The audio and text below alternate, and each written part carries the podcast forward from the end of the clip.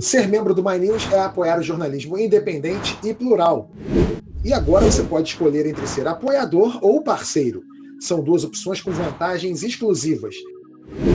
Clique em Seja Membro e descubra todos os benefícios. Olá, tudo bem? Eu sou Antônio Tabet, de volta ao Brasil e é o meu cafofo para apresentar o Segunda Chamada. Hoje o programa é com o economista Eduardo Gianetti, a jornalista Thaís Oyama e a advogada, urbanista e doutora em ciência política, Sueli Araújo. Aí, como eu sou flamenguista, ainda estou com a cabeça inchada por conta da final da Libertadores, chamei um palmeirense aqui para me sacanear, Mauro Betti. Nós vamos falar do título do Palmeiras na Libertadores da nova variante do coronavírus, do fim da novela das prévias tucanas e do garimpo ilegal na Amazônia. Vamos falar também de uma linda história de amor que, infelizmente, era cilada. No conteúdo extra, só para membros do My News, vamos falar de um empreendimento que é sucesso no mundo todo, o sistema de franquias da extrema-direita. Fica por aqui que a gente começa logo depois da vinheta.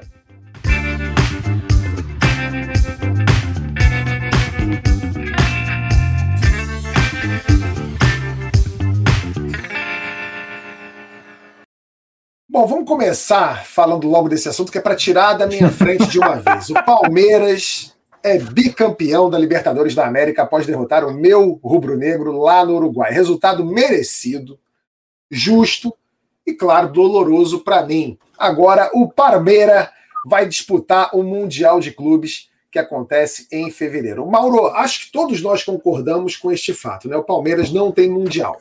Será que agora vai, Mauro? Eu acho, eu acho que Há chances, hein?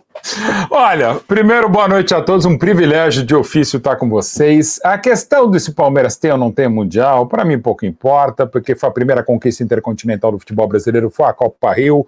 Um ano e uma semana depois do Maracanaço, o novo Maracanaço aconteceu no Uruguai, né, evidentemente, e um Paxo Maracanaço, porque é feito pelo menino maluquinho Deverson. Se ter ou não ter Mundial, não importa, porque a Copa Rio foi muito importante, como claro, e eu falo como palmeirense sábado, estando lá pelo SBT, foi a segunda maior conquista para mim e emoção da história do Palmeiras. A primeira é o 12 de junho de 93, tema do meu primeiro documentário, aproveitando e já fazendo jabá. É, tem o meu quarto documentário, que acho que em março estará nas bancas, nos streamings e talvez em DVD, no Orkut, em LP de Carnaúba, vai ter o 1999, a primeira conquista da América. Quando eu finalizei, antes do Ancine explodir, como tantas coisas explodiram desde 2018, o filme teve um probleminha aí, mas está sendo finalizado. Aí, para já deixar claro, pô, tem o segundo título de 2020? Não. Vai ter o de, domingo, de sábado? Claro que não. Mas a gente vai contar toda a epopeia palmeirense para ganhar a sua primeira Libertadores e a segunda e a terceira a gente faz depois. Agora, só para deixar claro, Tabet, você acertou ao não ir ao Uruguai Uruguai ao centenário, mas de novo para dizer, parafrasear um grande galeano que dizia que a utopia se está dois passos, ela continua dois passos além, mas o que vale é caminhar, o que vale é a jornada, valeu demais a jornada, porque o Palmeiras ganhou de um grande time que chegou melhor, tem mais time, tem mais elenco, tem mais dinheiro, tinha mais torcida, mais de 70%, mas talvez não tenha tido a eficiência que de novo teve o Palmeiras do Abel. Pois é, o Palmeiras ganhou essa, o Mauro, porque veio com essa coisa diferente, esse elemento surpresa chamado treinador. É impressionante que o Palmeiras tinha isso, né? Essa coisa que é difícil a gente encontrar. O Palmeiras inovou, né? E aí foi premiado por essa, esse, esse, esse movimento ousado, né? Essa coisa louca, botou um cara para treinar o time, olha que loucura, o Palmeiras conseguiu. Eu achava que o, que o Gianetti, que está aqui com a gente, fosse palmeirense por causa desse sobrenome dele, mas não, ele é santista, né? O Gianetti tá de parabéns também, o Santos saiu da zona de rebaixamento do Brasileirão, por essa ninguém esperava, hein, Gianetti? Então, mas eu acompanhei com muito interesse essa final da Libertadores, ainda machucado da derrota para o Palmeiras o ano passado, Agora, eu acho curioso no futebol, eu queria ouvir a opinião de vocês.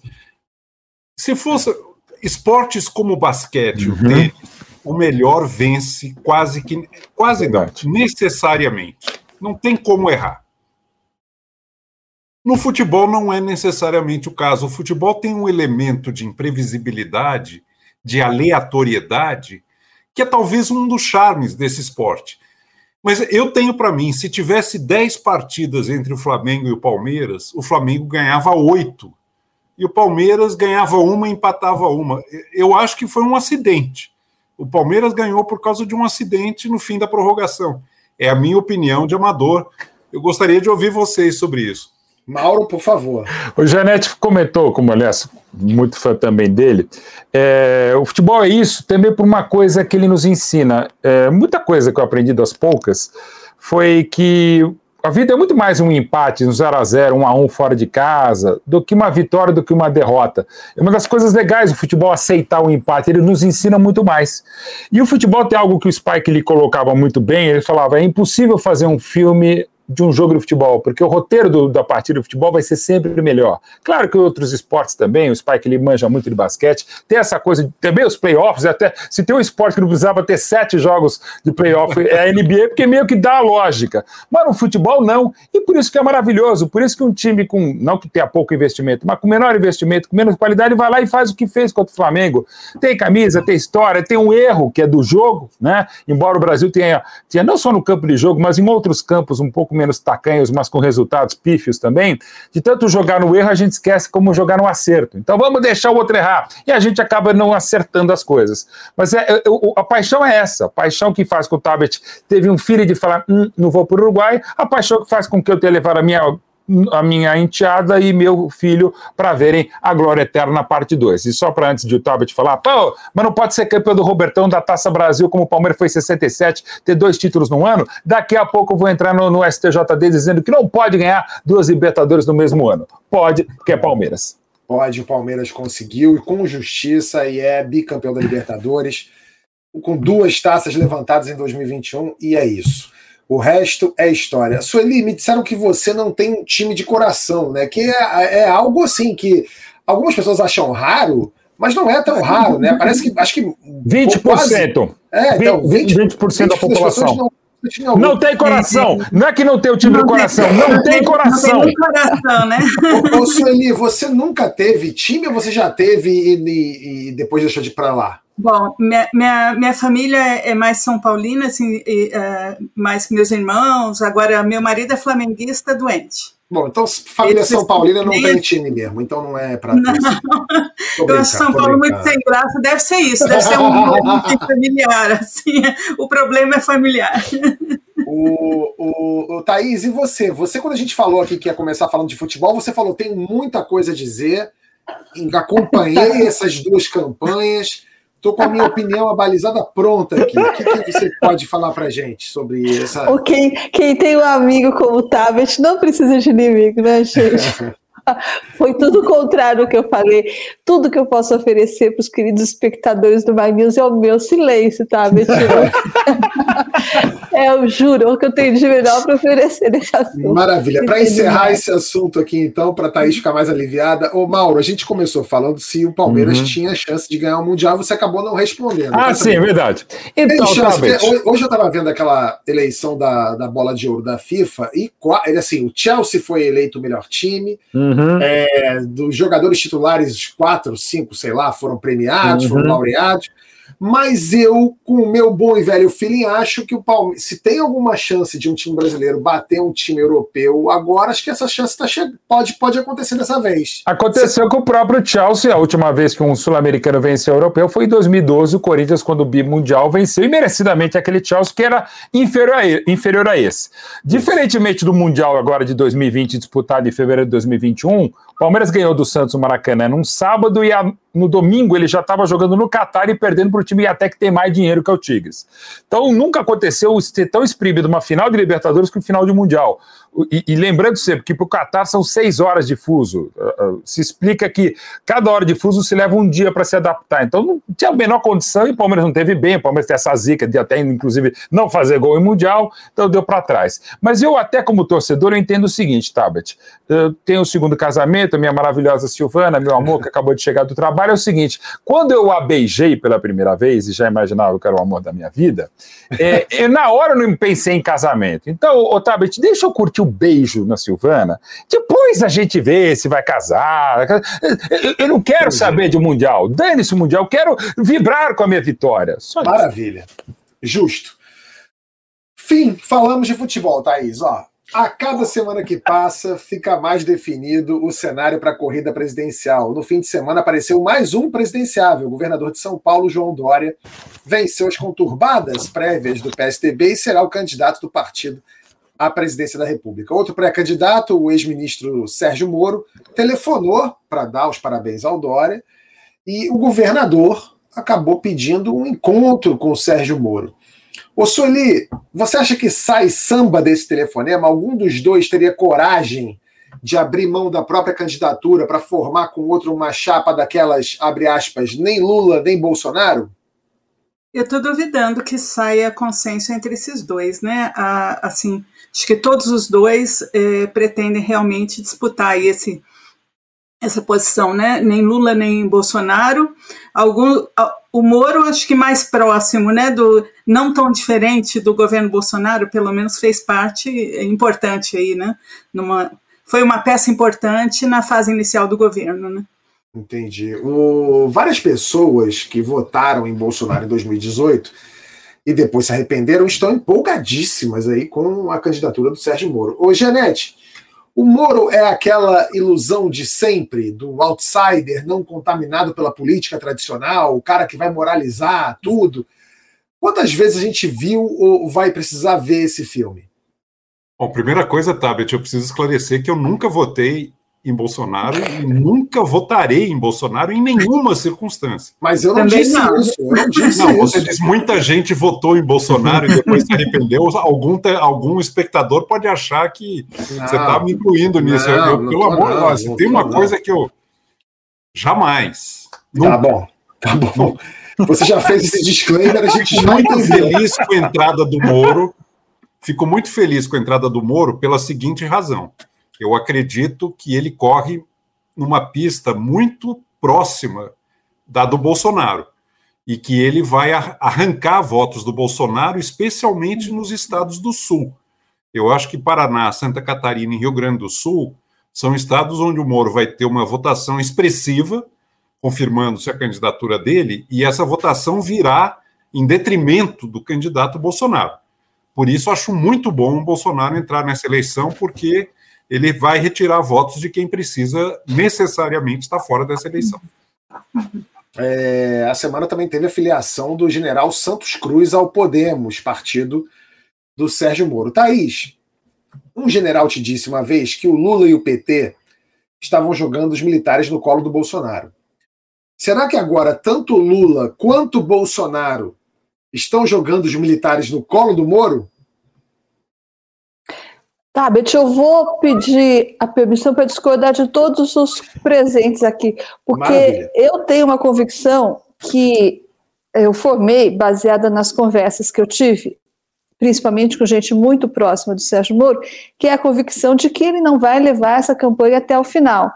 Ele, na verdade, ele sonha em concorrer pelo, a uma vaga no Senado que é uma coisa muito mais próxima da personalidade dele, segundo me contam esses, esses amigos, né?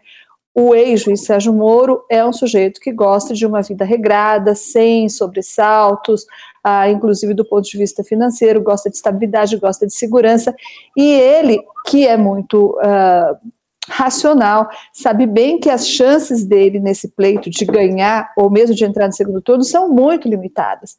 Inclusive porque a questão o Janete sabe disso, deve, deve confirmar a minha impressão, a questão dessa eleição não é mais a corrupção como foi em 2018, né? Uma bandeira que ele poderia ter achado lá se fosse candidato, certamente levaria. A bandeira agora é economia, inflação, emprego, e sobre isso ele não tem muita coisa a dizer.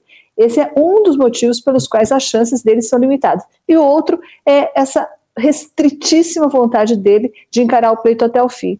Então, o que eu acho é que, uh, nesse momento, o governador Dória, que está se aproximando, fazendo acenos para o Moro, ele está fazendo isso porque ele pode intuir que o Moro pode ser um bom cabo eleitoral, e ele quer chegar antes, né? Todo mundo, o Moro como cabo eleitoral, vários candidatos vão querer. Então, eu acho que esses acenos aí, João Dória 4% e Moro perto de 10%, tem esse significado. João Dória já querendo reservar esse cabo eleitoral aí que pode servir para ele. Eu, de novo, não acredito que o Moro vai levar essa eleição até o final, não.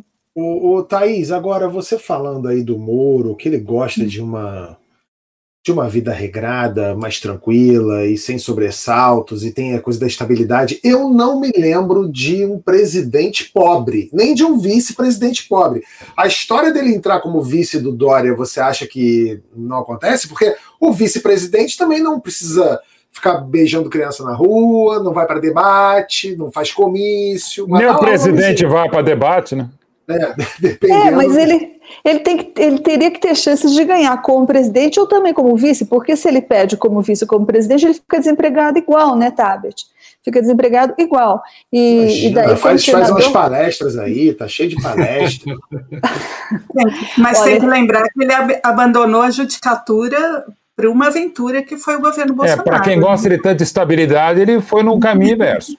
E foi pois um é. erro fatal para ele, né? Mas foi um erro fatal para ele embarcar nessa aventura horrorosa. Que ele estava atrás da vaga no STF. Né? Exatamente, que não tem nada de instável, como lembrou, é uhum. é vitalício. É. é isso que ele estava atrás, e é isso que eu presumo, né? Alguém vai oferecer para ele na condição de cabo eleitoral. Sempre foi, ele nunca escondeu que era esse o desejo dele. Quando alguém perguntava para ele lá nos vídeos da Lava Jato, ah, o senhor quer ser presidente? Não, não quero ser presidente, não penso nisso de jeito nenhum, não sei o quê. O senhor quer ser ministro do STF? Ah, é um cargo maravilhoso, quem não quer ser ministro do STF? Então, diga-se em favor do Moro que ele nunca escondeu que o grande sonho da vida dele era ser ministro do STF. E eu acho que ele pode chegar lá por outras vias, né? Não será pela presidência, por exemplo, como cabo eleitoral de alguém com reais chances de ganhar.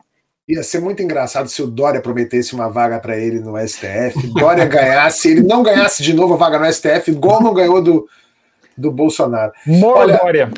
É, o, o, amanhã, dia 30 de novembro, é feriado no Distrito Federal. É dia do evangélico. O PL marcou para essa data comemorativa a filiação de Jair Bolsonaro ao partido. Ao que tudo indica, será uma festa com muito teor religioso. Mauro, você diz amém para essa festa, para essa filiação? Você sabe que eu sou católico, a, a origem da minha. Juro por Deus, para você ver como as famílias degringolam.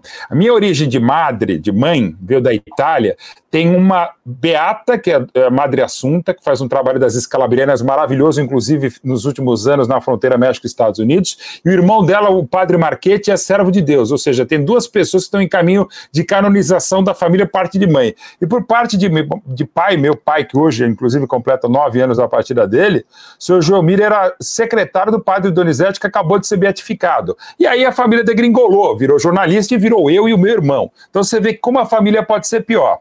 O PL é um daqueles partidos que a gente tem certeza absoluta que já tinha mudado de nome para Podemos, para processos, para vamos lá, daqui a pouco vai ter o PQP mesmo, falta pouco no partido do país. E o PL é assim, ai governo, sou a favor, né? Basicamente, eu quero o antigo PFL que virou Demo, democratas, demônios, o nome que você quiser dar, porque eu tenho certeza que até o pessoal do PFL já não sabe.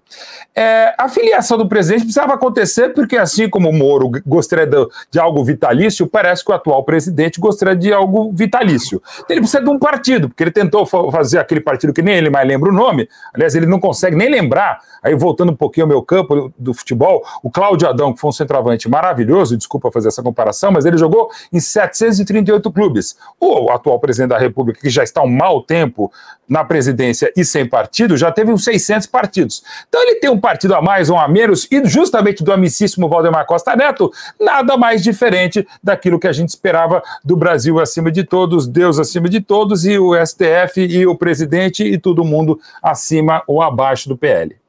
O, o, Ô Sueli, a gente vive num país que é, é, é assim, é, é, muito difícil, tirando assim algumas alguns eleitores, a gente não vê pessoas votando muito nos partidos, né? Não existe assim aquela coisa, vou votar meu, ah, meu, meu partido é o tal, voto lá, sou fiel com o partido. A gente vota muito mais no, na persona, né? Porque é muito difícil, são 33 partidos pois registrados. É, não? Pois é. Eu trabalhei, eu trabalhei 29 anos na Câmara e se você me perguntar os 33, acho que eu chego até uns 25 no máximo. Ou seja, para o Bolsonaro não faz realmente a menor diferença não. do partido, né? Mas é interessante que é uma filiação no momento que ele está com a menor taxa de aprovação, né? É a primeira vez que ele baixa dos 20%, né? Isso é importante. O, o Janete, essa semana saiu essa notícia Eu aí. Queria, que... Posso comentar uma coisa? A Sueli tocou num ponto fundamental. Claro, claro. Um país com 33 partidos é ingovernável. Ingovernável. Se nós não tivermos uma estrutura partidária minimamente enxuta e com disciplina partidária, e o presidente precisar, seja quem for o presidente, precisar negociar homem a homem, mulher a mulher no Congresso, cada medida, cada proposta, isso termina no mais desavergonhado fisiologismo, como tem sido em todos os mandatos da redemocratização para cá. Se a gente, a gente tinha que ter no máximo cinco ou seis partidos, e, e esses partidos deviam ter um mínimo de disciplina para que se pudesse negociar e ter uma maioria razoavelmente estruturada no Congresso. A dinâmica do mandato presidencial no Brasil sempre se repete. O executivo, uma vez eleito, tem um capital político sólido. No início do mandato, ele pode propor algumas mudanças mais ousadas. Vem as crises, esse capital político se deprecia, muda a relação de forças, termina o mandato, o executivo está de joelhos pedindo mais um dia de sobrevivência, na mão do que há de pior e mais sórdido da política brasileira. Isso porque nós não temos estrutura partidária. Sem estrutura partidária não funciona presidencialismo e também não funciona parlamentarismo. É uma aberração. Nós temos 33 partidos no Brasil e, na verdade, nenhum partido porque nenhum deles tem um mínimo de coerência programática, um mínimo de coesão e de disciplina que justifique o nome de partido. Esse é um dos maiores problemas da democracia brasileira. Se a gente não enfrentar isso, vai se repetir no próximo mandato essa mesma dinâmica. O executivo começa forte e termina na lona, no corner, completamente à mercê do mais fisiológico e corrupto sistema, que é esse do toma lá da cá.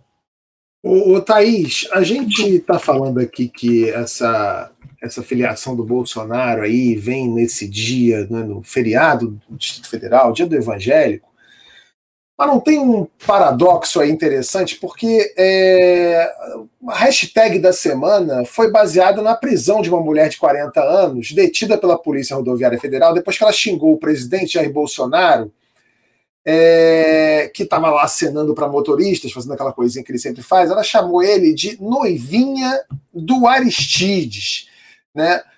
Fazendo uma relação, pelo que investigaram aí, é, com um professor de judô, né, que seria professor de judô lá, o, o tal do Aristides, no, no, na Academia Militar das Agulhas Negras, onde o, o, o Bolsonaro passou um tempo lá e tal, e aí ganhou esse apelido é, carinhoso, de caráter, claro, homofóbico, né? Assim, que também é a onda do, do Bolsonaro.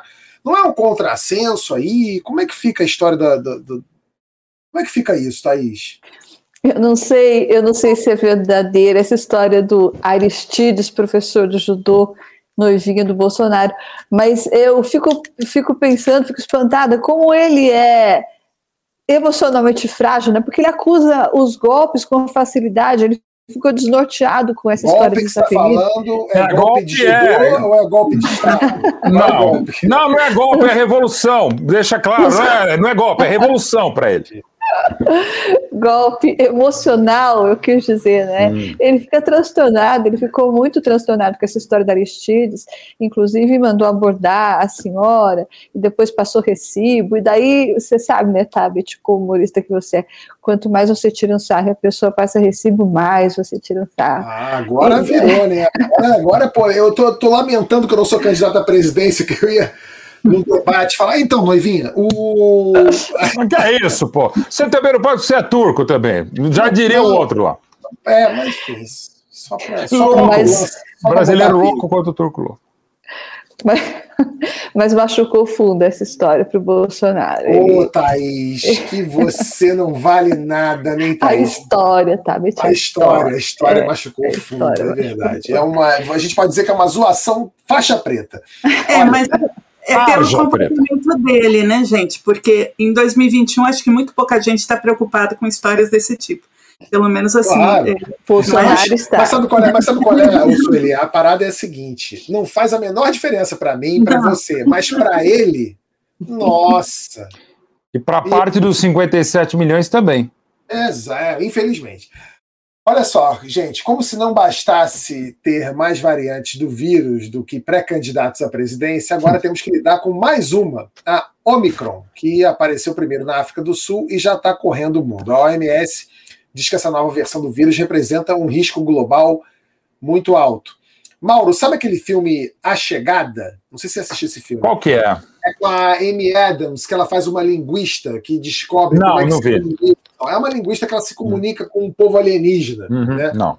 Eu juro que eu queria ter essa habilidade para conversar com um vírus para chegar para ele e falar assim, cara, já deu, já foi. Já, né? já. E você caiu numa fórmula, né? Aquela coisa do, do, do, do crítico musical. Ele tá num formulismo, né? É, pois é, né? A gente tá no dia da marmota, não tá? Porra, Sim, todo dia. sim, Groundhog Day, esse eu vi, é maravilhoso. É o dia Então. da marmota, é o dia do, do- da cepa. Cara, e assim, de novo, pra gente ficar atento, tava evidentemente no Uruguai agora na, na final, e lá liberou, num, eh, tinha liberado, sei lá, porque cada 15 minutos muda, o pessoal poder ficar sem máscara em ambientes como o próprio estádio e nas ruas, mas a grande maioria ainda estava com máscara, né?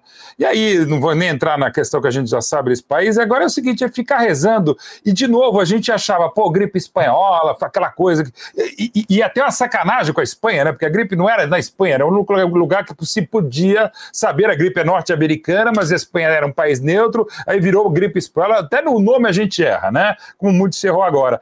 E no caso, para quem acredita e para quem não acredita, né, Tablet, é rezar, né, velho? É isso.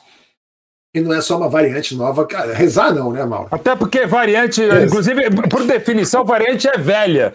Variante 1, variante 2, que aliás a variante 2 era muito melhor que a variante velha. E para Nossa. usar o Zé do Caixão, que era o Sedan 1600, maravilhoso. Eu Olha acho que tem só. coisa mais prática para fazer do que rezar. Exatamente. Sim, é facinho. É, mas- do betting. É, não, não, Thaís, você tem toda a razão, mas de repente tem alguma coisa tal, mas enfim, é usar o básico, é fazer, mas daí você fala que você volta, quer dizer, é, de novo, negar a ciência, negar tudo, enfim. É, Você tem 45% da população mundial ainda não está vacinada, né? E Não é quer se vacinar. E alguns não querem, isso que é o problema. né? tiver, enquanto tiver espaço para o vírus ficar se reproduzindo e se espalhando, ele vai necessariamente sofrer mutações, e uma dessas mutações vai ser vitoriosa. Essa, essa questão não pode ser tratada localmente, nenhum país isoladamente vai resolver. Se a gente não tiver vacinação em escala planetária abrangente, numa massa crítica suficiente, o vírus vai continuar tendo espaço para poder evoluir. E é uma corrida armamentista. De um lado a engenhosidade humana, de outro lado esse vírus danado, que vai fazendo o que todo ser vivo tenta fazer. No fundo, todos nós tentamos a mesma coisa: sobreviver e reproduzir. O professor, Ele e o problema tá é que, não é- desculpa, não é só a engenhosidade, é a falta de inteligência, né, o negacionismo, e aí você politizar a questão que é de ciência, quer Eu dizer. estou me referindo às ciências, porque é uma competição direta entre a Uhum. vacina e o vírus. E eu A queria. grande dúvida em relação ao Ômicron é saber se as nossas vacinas dão conta de conter os casos graves do Ômicron. Ninguém sabe ainda. Agora, eu estou super curioso pelo pôster que está ali atrás do tablet. God is dead e Nietzsche is dead. O que está escrito embaixo, tablet? Eu, É que a eu vou primeira fra- é que a primeira- saber. É que a primeira frase, God's Dead, foi do Nietzsche. É do Nietzsche. Uhum. E a é segunda, Nietzsche's Dead, é Deus. Não, mas embaixo, eu, eu consigo ler. Eu quero É saber God. embaixo, em letra pequena. É Deus. Deus em Ah, é a tradução? É a tradução. O que está em letra pequena ali embaixo? É Deus, God. Não, eu sei, mas o que está escrito? É uma tradução do, do, do inglês? O que está É escrito que ele não em tá inglês. Está escrito, tá escrito God 1900, o ano que o Nietzsche morreu. Uhum. Ah, então agora você Ele explicou. matou Deus e Deus matou Agora você ele. Exatamente. Ah, agora você explicou. É, a morte de Nietzsche, ele nunca duvidou que ele ia morrer, ele nunca se declarou imortal. Mas eu gosto, Não, desse- eu Elvis, gosto É dessa só a piadinha. data. Eu gosto É só a dessa. data. Não é o Elvis. Professor, mas deixa eu voltar uma coisa que eu acho que ele tocou num ponto importante. O, o Tedros Adhanom, até anotei aqui, o Tedros Adhanom falou que 80% das vacinas hoje estão com os países do G20, enquanto isso. os mais pobres receberam, incluindo países africanos, evidentemente, receberam apenas 0,6% das vacinas. Então, eu, eu fico pensando que essa essa, como é que é o nome? Ômicron, né? Isso, essa variante isso. Ômicron, ela chamou a atenção para uma coisa que agora está parecendo óbvia e ululante, como dizia, como diria o Nelson Rodrigues, né? Porque da mesma forma que a gente diz tantas vezes que enquanto a maior parte dos brasileiros não estiver vacinada, nenhum, vacin nenhum brasileiro estará protegido, isso certamente vale, como o professor falou aqui, enquanto a maior parte dos países não tiver vacinado, o mundo não vai estar protegido. É então, eu acho que se tem alguma coisa de positivo que essa variante trouxe, é essa discussão de que os países mais ricos deveriam fazer um esforço para disseminar essa, essa vacina para esses países que estão com 0,6% de cobertura vacinal. Isso é possível, professor Janete? Você acha? É lógico que é possível, é só ter uma, uma ação coordenada em escala internacional para espalhar a vacina pelo mundo inteiro. É incrível que a essa altura da pandemia o continente africano esteja tão desprotegido e esteja servindo de laboratório gigantesco com centenas de milhões de pessoas para o vírus continuar se, se reproduzindo, se multiplicando, sofrendo mutações, eventualmente uma mutação dessas em placa e se espalha pelo planeta de novo.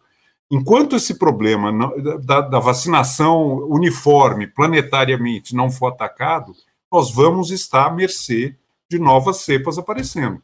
Eu acho que você tem absoluta razão. O que aconteceu agora chama atenção para a gravidade dessa falta de equidade na, na distribuição das vacinas pelo planeta. Bom, a postura do nosso governo, né, apesar da, de ter sido matéria agora na Der Spiegel alemã, falando que a Alemanha está até atrás do Brasil na cobertura vacinal, apesar do nosso governo, é. a postura dele, do nosso governo, segue sendo aquela que a gente já conhece. Né? O Tarcísio de Freitas, ministro da Infraestrutura, tinha definido que se exigisse vacinação, comprovante de vacinação, no caso, para estrangeiros que quisessem entrar no Brasil, algo mais do que razoável, né? Mas o ministro foi muito criticado nas redes bolsonaristas e voltou atrás. Disse que, assim como o presidente, é contra a obrigatoriedade da vacinação, mas acha que exigir o comprovante é melhor do que fechar as fronteiras. É, Sueli, aquilo que é razoável não tem vez no governo Bolsonaro? Olha, em várias áreas de políticas públicas, eh, o que eles fazem não é nem, nem perto do razoável, né? Eles estão desmontando um conjunto grande, né? E a minha área é que eu mexo é, pessoalmente, meio ambiente, é, eles realmente estão estraçalhando com a política ambiental, mas a gente tem esse mesmo quadro em política educacional, na parte de cultura, é, é, é um desmonte generalizado que assusta, né? Assusta porque nós vamos ter que reconstruir, né? Todo mundo tem que já se planejar para o pós-Bolsonaro, porque tem um trabalho de reconstrução enorme pela frente. E que venha é, é 2023 com outro presidente, né? Porque nós temos que ter espaço para essa reconstrução. Olha, eu vou te dizer que a nossa imagem é, é das piores coisas. Eu tenho, eu, eu, sou, eu sou louco por uma série chamada Succession, uma hum. série que é exibida pelo, pela HBO, que mostra um está na terceira temporada e é um mostra a vida de um magnata das comunicações que está querendo, e ele tem uma família muito conturbada, ele precisa achar um herdeiro, um cara para para tocar os negócios dele. E, e, nessa terceira temporada, que foi filmada agora, foi filmada, acho que parte dela foi filmada inclusive esse ano. Tem uma cena, não é spoiler, fiquem tranquilos, uhum. em que aparece um, um, um candidato à presidência dos Estados Unidos na série e ele é um cara fascista, racista, homofóbico, etc. Uma loucura e uma das personagens da série fala assim: não, não, posso, não podemos eleger esse cara, senão a gente vai virar uma republiqueta tipo Brasil. Nossa. Só isso. É só isso que é falado na série. A nossa, é a nossa imagem está queimada, né? Na área que eu trabalho, uma das que eu trabalho também, mas a, a queima da Cinemateca, além da queima da, da Amazônia, que a Sueli pode falar, mas era de um simbolismo, e mais ainda, era, uma, era um filme, esse era um spoiler conhecido por todo mundo. Aconteceu agora, e era meio de que se imaginasse que acontecesse, mas assim, é, é, é uma das tantas imagens, tantas vezes eu falo, como é que a gente vai poder no futuro próximo, espero que haja futuro e que seja próximo, é, simbolizar em imagens. Eu ainda acho que a cena do presidente dando cloroquina para Ema, eu acho que é melhor. Mas assim, na, numa área. Mas numa, num geral, eu acho que a queima, claro que ninguém botou fogo, mas deixou pegar, digamos, não vou dizer que é como a Amazônia e tal, mas a queima da Cinemateca é algo, entre tantas coisas, bem simbólico do que a gente tem visto da nossa imagem queimada. Museu da Língua pode ser incluído também. Também, né? também, também, também, mas ainda Museu assim... Nacional. É, não, não, nacional, assim, é que é, eu estou sendo um pouco maldoso de ser agora nesse governo, mas assim, é, mas tem gente, muito a ver, né? Tem muito, Vamos muito lembrar uma coisa positiva, a adesão da população brasileira ao processo de vacinação é uma coisa maravilhosa e que Sim. a gente tem que celebrar. Os brasileiros aderiram e, e reconheceram e, e foram se vacinar. E o nosso processo de vacinação pelo SUS, eu acho que é muito bem sucedido. O Brasil trabalhou muito uhum. bem, Sim. graças ao SUS e graças a essa adesão da população. A sociedade está viva. Esse governo vai passar. Foi um acidente horroroso nós vamos ter que amadurecer e temos que trabalhar para evitar que isso continue. Né? É, Mas, professor, o legado que ele vai deixar, eu acho que vai permanecer por muito tempo, principalmente na área da Sueli. O que a gente ouve de real e também de real, porque daí as coisas começam a tomar dimensões, é. inclusive falsas, é. né? Mas o que importa hoje é a versão. E esse legado que ele vai deixar, é, eu também espero muito que ele se vá no ano de 2023, mas eu acho que o bolsonarismo ainda vai deixar cicatrizes. Aqui a gente vai ter que reformular essa imagem a muito custo. Você não acha, Sueli? É porque ele colocou a política ambiental como se fosse uma barreira a ser afastada. Isso está na cabeça das pessoas, está na cabeça de parte do empresariado, parte da população. E reconstruir tudo isso é, é, é, muito difícil, né? Nós temos mais ou menos, acho que a gente pode falar, uns 40 anos aí de construção progressiva da política ambiental. A, lei, a principal lei da Política Nacional do Meio Ambiente é de 1981, finalzinho do regime militar feita por tecnocratas mas uma lei para a época bastante avançada. A partir daí a gente teve vários presidentes e ministros do meio ambiente, assim, de variadas ideologias, formas de comportamento, mais, mais ambientalistas, menos ambientalistas, mas nunca um governo querendo destruir uma pasta, né? Que foi isso. Eles colocaram o ministro, o ex-ministro Salles, com essa missão, e o atual não está muito diferente. O projeto é um projeto de acabar com a política ambiental é, porque eles não acreditam nas regras e a política ambiental é regulatória, né? Essencialmente uhum. regulatória. Para reconstruir, nós vamos ter que. É, é, tem muita coisa que, que já foi destruída, nós vamos ter que é, realmente nos, é, nos unirmos para é, conseguir. Assim, todo mundo que trabalha na área, mesmo que tenha divergências, tem que se unir para trabalhar junto por essa reconstrução, pelo menos assim que eu enxergo. Questão, é muito difícil o que eles estão fazendo. Mas a questão é que, mesmo assim, ele em algum momento, ele, esse pessoal, em algum momento vai acabar nas cordas, porque hoje em dia a, a, a ecologia, a, a, preservação do meio ambiente, a economia verde é, um, é uma regra no mundo, é um dogma não mundial. Volta mais, não volta mais. Não volta. É. Pois é, e ele vai ter que ser. E, e a Europa e os Estados Unidos estão votando legislação para proibir a importação de países que desmatam. É o Brasil vai ter que fazer por bem por mal, né? não, não tem como escapar. É, o acordo bilateral, eu, eu, estive na COP agora, os 15 dias da Conferência do Clima, e o acordo bilateral Estados Unidos e China, não é bem um acordo, o documento bilateral, é, a própria China está falando em restringir é, importações ótimo, ótimo. vindas do desmatamento ilegal. O verde está com tudo, Mauro Betti. Eu diria que sim. O, ver, o, vermelho da queimada também, o negro da situação de poeira da queimada. Enfim, essa coisa colorida que também não gosto. Mas é mais ou menos o que eu estava falando do professor. É, a gente conseguiu uma adesão à vacina, muito melhor que a revolta da vacina, evidentemente, que não era só da vacina, mas era todo aquele contexto do início do século passado. Mas você vê que o Brasil consegue vencer variantes, como, por exemplo, a variante Pazuello é uma das variantes mais terríveis da história da humanidade. Não só no que aconteceu, a gente conseguiu superar. Você vê as taxas de vacinação. Voltando ao João Dória, que bota até em outdoor, São Paulo, a capital mundial da vacina. É fantástico. Aí você pode falar, pô, é campeão mundial. Você vê que alguns títulos que são colocados, você pode discutir muito, o que é capital mundial da vacina? Quer dizer, é, é um negócio impressionante. A gente consegue superar algumas coisas do governador João Dória e do, até do Pazuello. Então eu, embora jornalista e embora palmeirense, eu costumo ser bastante otimista, viu, Tabet? É. É isso. E o Brasil passou muito bem pela variante Delta. Viu? É curioso que a variante Delta aqui. A variante Delta, que em outros lugares do mundo foi, foi muito forte, aqui no Brasil passou batido. Ela não entrou no Brasil. E a que se deve isso, será, professor? Uma boa pergunta, Thaís. Uma hipótese, eu não vou puxar a sardinha para o Butantan, mas é que a Coronavac, como ela trata o vírus inteiro, não é só um pedaço do vírus, ela protege melhor contra variantes. É uma hipótese, ninguém sabe muito bem. Outra hipótese é que nós tivemos aquela variante que surgiu na Amazônia e ela, de certa maneira, excluiu a chegada da Delta aqui no Brasil. Tem uhum. várias hipóteses na praça. É uma coisa que ninguém sabe e explica muito bem ainda, mas o fato é que a Delta foi fraca no Brasil. Nós não tivemos terceira onda. A Europa já está entrando na quarta. Sim. Verdade. O Dória vai gostar dessa explicação. Deixa eu chamar a atenção numa coisa na linha do otimismo do, do, do Eduardo.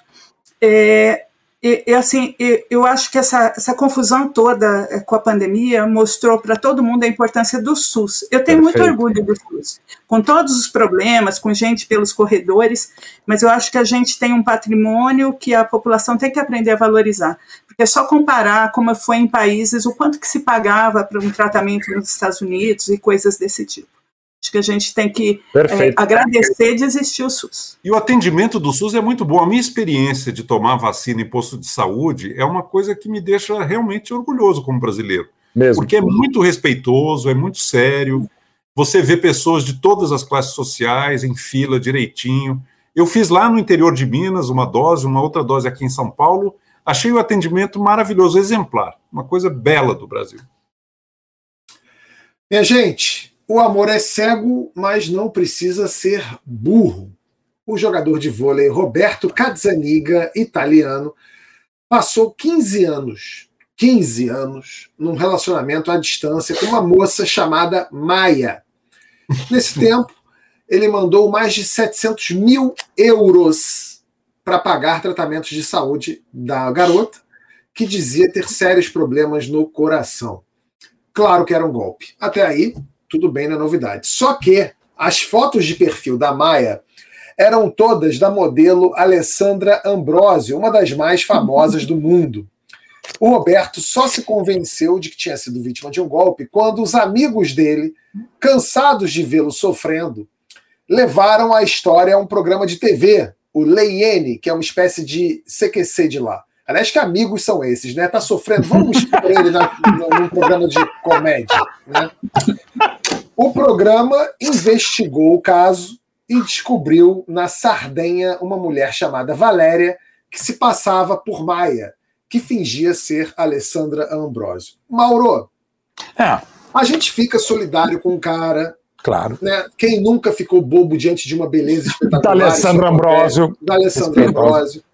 Agora, Porra, eu vou te falar, Mauro, eu entendo ele cair. Porque assim, eu, por exemplo, eu, eu sei quem é a Alessandra Ambrosio, porque a gente está nesse meio, mas eu imagino que a maioria dos caras que, sei lá, não, sabe quem é a Alessandra Ambrosio, assim, de, de, uhum. de, de cara. Não é, não é, ela não me parece tão popular quanto a Gisele Bündchen, por sim, exemplo. Sim, né? sim, Ok. Acho até mais bonita. Agora, que, que, amigos são esses, o Mauro? Que amigos são esses? A Mitch, aliás, um, um, uma das melhores comédias de todos os tempos para mim é a Mitch Miei, né, do Mario Monicelli. A, aliás, o segundo filme de 85 é melhor do que o de 74 para o meu gosto, que é Meus Caros Amigos, né, com o Gutonhazzi. Então, até por a minha origem italiana, eu mais ou menos imagino isso.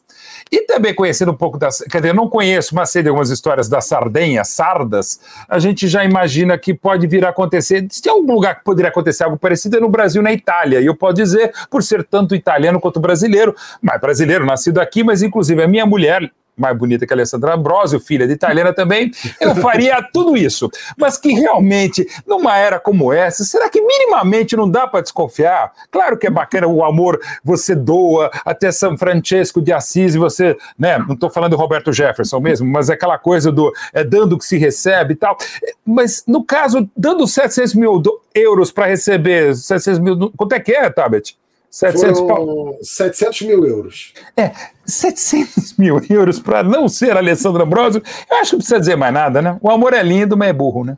O, o, o Thaís, é, ele, desses 15 anos que ele passou com ela, dois passou foram. Passou com ela é bom. É, ele passou com ela é, virtualmente. Dois foram durante a pandemia, né? Ele passou 15 anos e não fez uma chamada por vídeo? O que está acontecendo? Olha, esse italiano me parece extraordinariamente estúpido, não é? Porque. Assim, estúpido! É, é, a gente está acostumado a ver gente aqui perto de nós cair tão facilmente em fake news, né? Quanto uma, e, e, das mais absurdas. Agora, esse italiano não merece um troféu, não, tá? Eu não chamaria de estúpido, Thaís, é auto-engano. O ser humano ah, você tem, tem um livro sobre isso, professor. A gente, a gente tem uma capacidade de mentir para nós mesmos que é inesgotável, que é infinita ele embarcou numa fantasia delirante. É incrível que tenha durado 15 anos. Eu acho, acho um dom. Né? Talvez para escapar da realidade, não é? Mas vai escapar e vai gastar a realidade 700 pau nisso aí, pelo amor de Deus. Né? O, o Sueli, eles estão falando que esse italiano merece um prêmio, mas quem merece um prêmio é a Valéria, né? Porque ela se passou por uma pela Alessandra Ambrosio por 15 anos, ainda meteu 700 Olha, mil euros que lábia, bolso, que né? lábia a Valéria tem, viu? Essa Porra, é que posso, posso, vai ver que ele estava super feliz com essa ilusão e agora vocês destruíram. As pessoas destruíram uma ilusão que alimentou a vida dele durante 15 anos. Exatamente, ele isso, era uma ilusão. Amigos Olha, da onça. Quem disse que ele está melhor agora que ele descobriu do que ele estava antes quando tá. ele acreditava? Provavelmente não está, e talvez os 700 mil não tenham feito. Agora, ele não deve fazer muita diferença. Agora, se eu sou Alessandra Ambrosio, Alessandra Ambrosio, eu mando fotos da outra para ela. Falo, olha, eu, alguma coisa. Pô. Pô, a Alessandra Voz, podia ligar para ela e falar assim: olha só, eu te mando umas fotos aí, manda quatro centão para mim. Uso indevido de imagem, perfeitamente. É, ah. Fica com 300, 400 para mim, tá tudo certo, a gente vai nessa. Gente, o primeiro bloco do segunda chamada de hoje fica por aqui. Quero agradecer Eduardo, Thaís, Sueli, Mauro, adorei esse papo. Aliás, antes de, de, de encerrar, eu quero fazer uma inconfidência aqui. A, a gente já falou dos, de família aqui, falamos rapidamente de, de casos, histórias e tal, de origem da família do Mauro. E eu perdi meu pai com 15 anos e nunca me recuperei. Sempre foi uma dor, carrego essa saudade até hoje. E a Fernanda Onenig, que é jornalista e é quem está dirigindo o programa de hoje, me contou uma história que eu faço questão de contar aqui para vocês. O pai dela trabalhou na Globo por 25 anos. Ele era faz tudo lá na Globo. Em 1999 ele foi demitido e ela, Fernanda, que está aqui hoje dirigindo o Segunda Chamada no My News, estava começando a faculdade. Para não trancar a faculdade, foi o pai, o pai do Mauro, o Geomir Betting, que pagou as mensalidades e nunca quis o dinheiro de volta. Então, a Fernanda quis deixar claro para o Mauro a gratidão da família dela, e eu Mauro, também quero agradecer o seu Joemir, porque se não fosse por ele, a Fernanda não estaria aqui conosco hoje. Então, um beijo no seu coração, Mauro, que eu sei que isso te toca muito, e no coração do seu pai também, porque é uma lição. A gente precisava de mais gente como o Joemir. E, dona, e, do, e olha, Tabet, muito obrigado. Dona Lucília, para você ter uma ideia, eu fiquei sabendo dessa história ontem, e hoje a Fernanda até gravou, eu botei no Instagram um vídeo de um minuto e meio. Percebe, a grande jornalista ela conseguiu contar essa história em um minuto e meio sem chorar, e eu choro. Você sabe que exatamente nove anos, quando meu pai morreu, eu dei a notícia na, na Rádio Bandeirantes que meu pai tinha morrido. E até hoje é o maior furo que eu já dei em 34 anos de ofício, e é a única notícia que eu não queria dar, que era a morte do meu pai. E o que a Fernanda fez hoje, filha do grande, maravilhoso João Paulada, que trabalhou com a mãe dos meus filhos, com a minha mãe, com meu pai, e ele não falou, né, ela falou só agora, eu não saber essa história, prova que realmente, falando de novo em São Francisco de Assis, o que meu pai e minha mãe fizeram, e depois fizeram mais vezes, é uma história que muito me orgulha e muito me deixa feliz. Fernanda, muito obrigado, Tabet, todo mundo que está aqui, e até falando de família, hoje no elevador da Jovem Pan encontrei um, um filho de um craque que também é um craque, que é o Joel, filho do professor. Então, eu, pô, até coincidência, fazia tempo que eu não vi o Joel, a gente se viu lá rapidinho. Eu, eu, Foi maravilhoso. Eu fui muito amigo do seu pai, fui eu muito sei. amigo do seu pai, gostava muito dele, sinto muita falta dele, uma grande figura, um grande jornalista, e ele fez tanta coisa boa na vida e esse é mais um exemplo da grandeza do, do homem, do jornalista, do líder que foi o João Pet. E professor, muito obrigado pelas palavras, mas só para dizer que o, o, seu filho é uma prova da evolução da espécie. Mantém é, o nível do pai. Agora, o filho não, do João... Não, mantém não, supera. Peraí, eu não, acho que é dá para discutir. Eu acho que dá para discutir. É, dá para discutir. Agora, no meu caso, um cara tão brilhante como o João Merbete ser pai do jornalista esportivo, ah, para com isso, para com isso. Verdade. Faz o seguinte, paga umas faculdades por aí, tá tudo certo. Já tô pagando um monte, pô. Tem cinco filhos, não. Tem dois mais três do pacote adicional do segundo casamento. Olha só, gente, a segunda chamada continua para você que é membro do My News. Sentiu falta do conteúdo extra nas últimas semanas, eu quero pedir desculpa, mas é que Portugal a gente se empolgou demais, acabou sem tempo pro extra. Mas hoje tem. Vamos falar da franquia da extrema-direita e das táticas de populismo para se espalhar pelo mundo. Espero os membros do conteúdo extra e todo mundo na próxima segunda com mais um Segunda Chamada. Até lá!